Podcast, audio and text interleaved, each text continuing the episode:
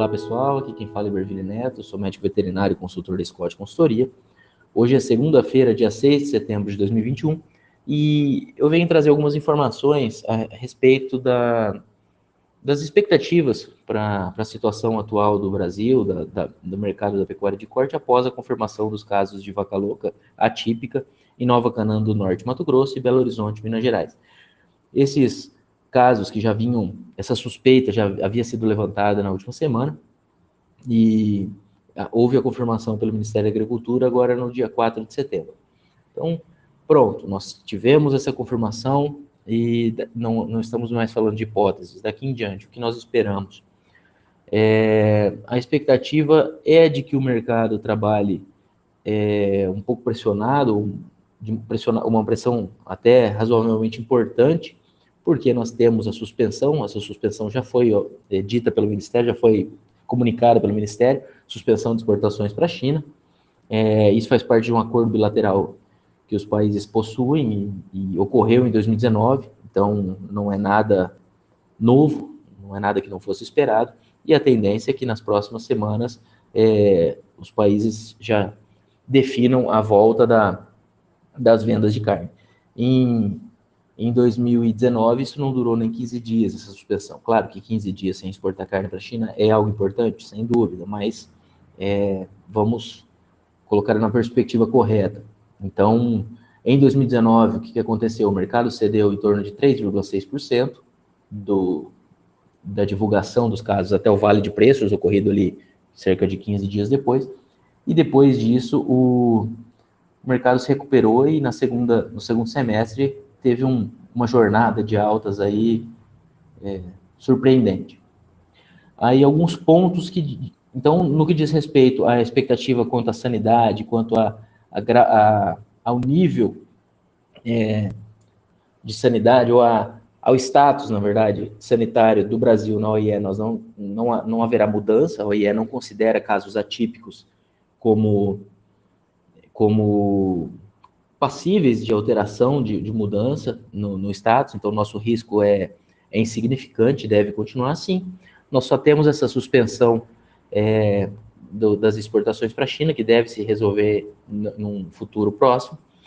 Outro ponto a ser acompanhado é, é o, o, nível atual de oferta, isso realmente de, é um pouco diferente do que nós tínhamos em 2019.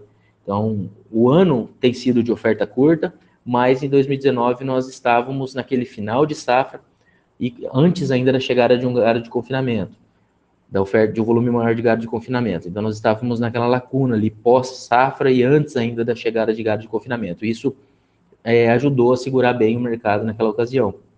Em 2021, apesar da, da oferta estruturalmente pequena devido à fase do ciclo pecuário, nós seguimos com oferta modesta, é, bem fraca em, em 2021, mas nós é, nas últimas semanas, até nos, há mais de mês, nós vínhamos observando um cenário de, de pressão de baixa devido à oferta de gado de confinamento.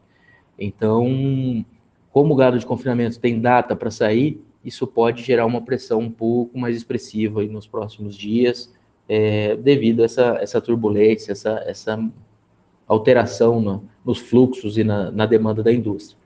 Então, isso é um, é um ponto importante a ser considerado.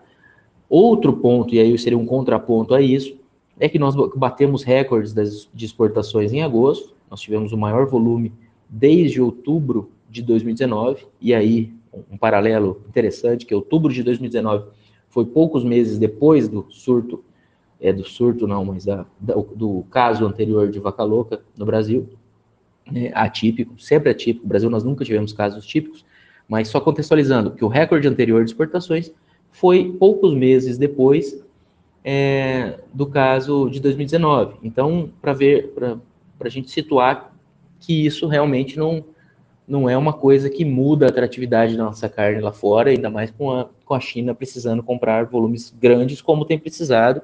Eles não estão naquela crescente de demanda, mas eles estão com um patamar de demanda elevado.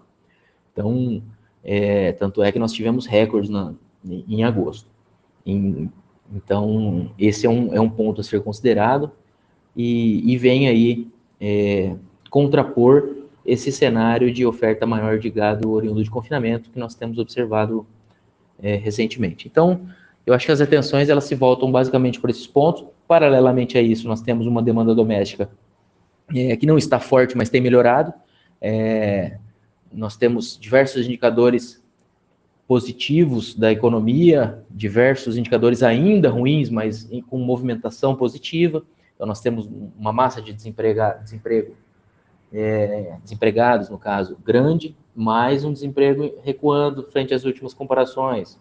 É, nós temos inflação forte, mas nós temos confiança do consumidor em elevação. Então, esses fatores somados nos, nos geram aí uma expectativa de consumo doméstico melhor nos próximos meses, é, também influenciado pela própria sazonalidade que nós temos. Nós temos no segundo semestre um período de mais de demanda mais forte por carne bovina, com o ápice dessa, dessa demanda ocorrendo ali no último trimestre do ano. Então, a associação desses fatores nos gera uma expectativa de que nós teremos algum momento turbulento no curto prazo, com essa oferta de confinamento precisando ser escoados, frigoríficos tentando se ajeitar quanto a isso, o pecuarista também, ele tem data para bater esses animais.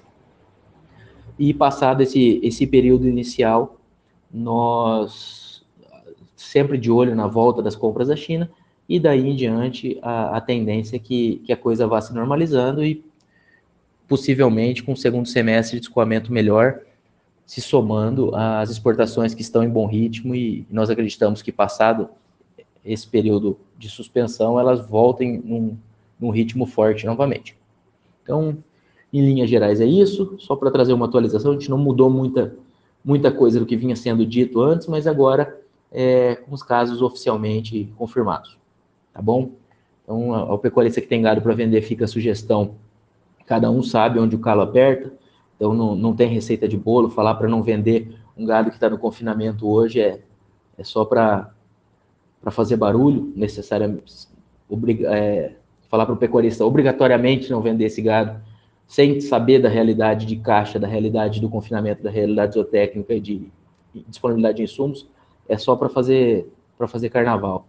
Então, o que a gente pode dizer é, se for possível manter esse gado, às vezes é um gado, uma pastagem, uma suplementação, fazer as contas, mas se for possível manter esse gado mais um período, a tendência é que o mercado se acalme é, em, em, algumas semanas. Agora, o gado que está em confinamento aí, cada um sabe dos seus, dos seus custos e das suas é, e das suas necessidades de venda ou não, dos seus acordos firmados e etc. E sempre lembrando, é claro que no, no momento de turbulência desse, não é a hora mais simpática para lembrar disso, mas Sempre lembrando que quem travou as cotações lá atrás está numa situação muito mais confortável e está só vendo a, a, o problema passar, mas um pouco mais calmo. Aí. E seguimos todos acompanhando de perto. Qualquer coisa, estamos à disposição. Um abraço a todos e até a próxima.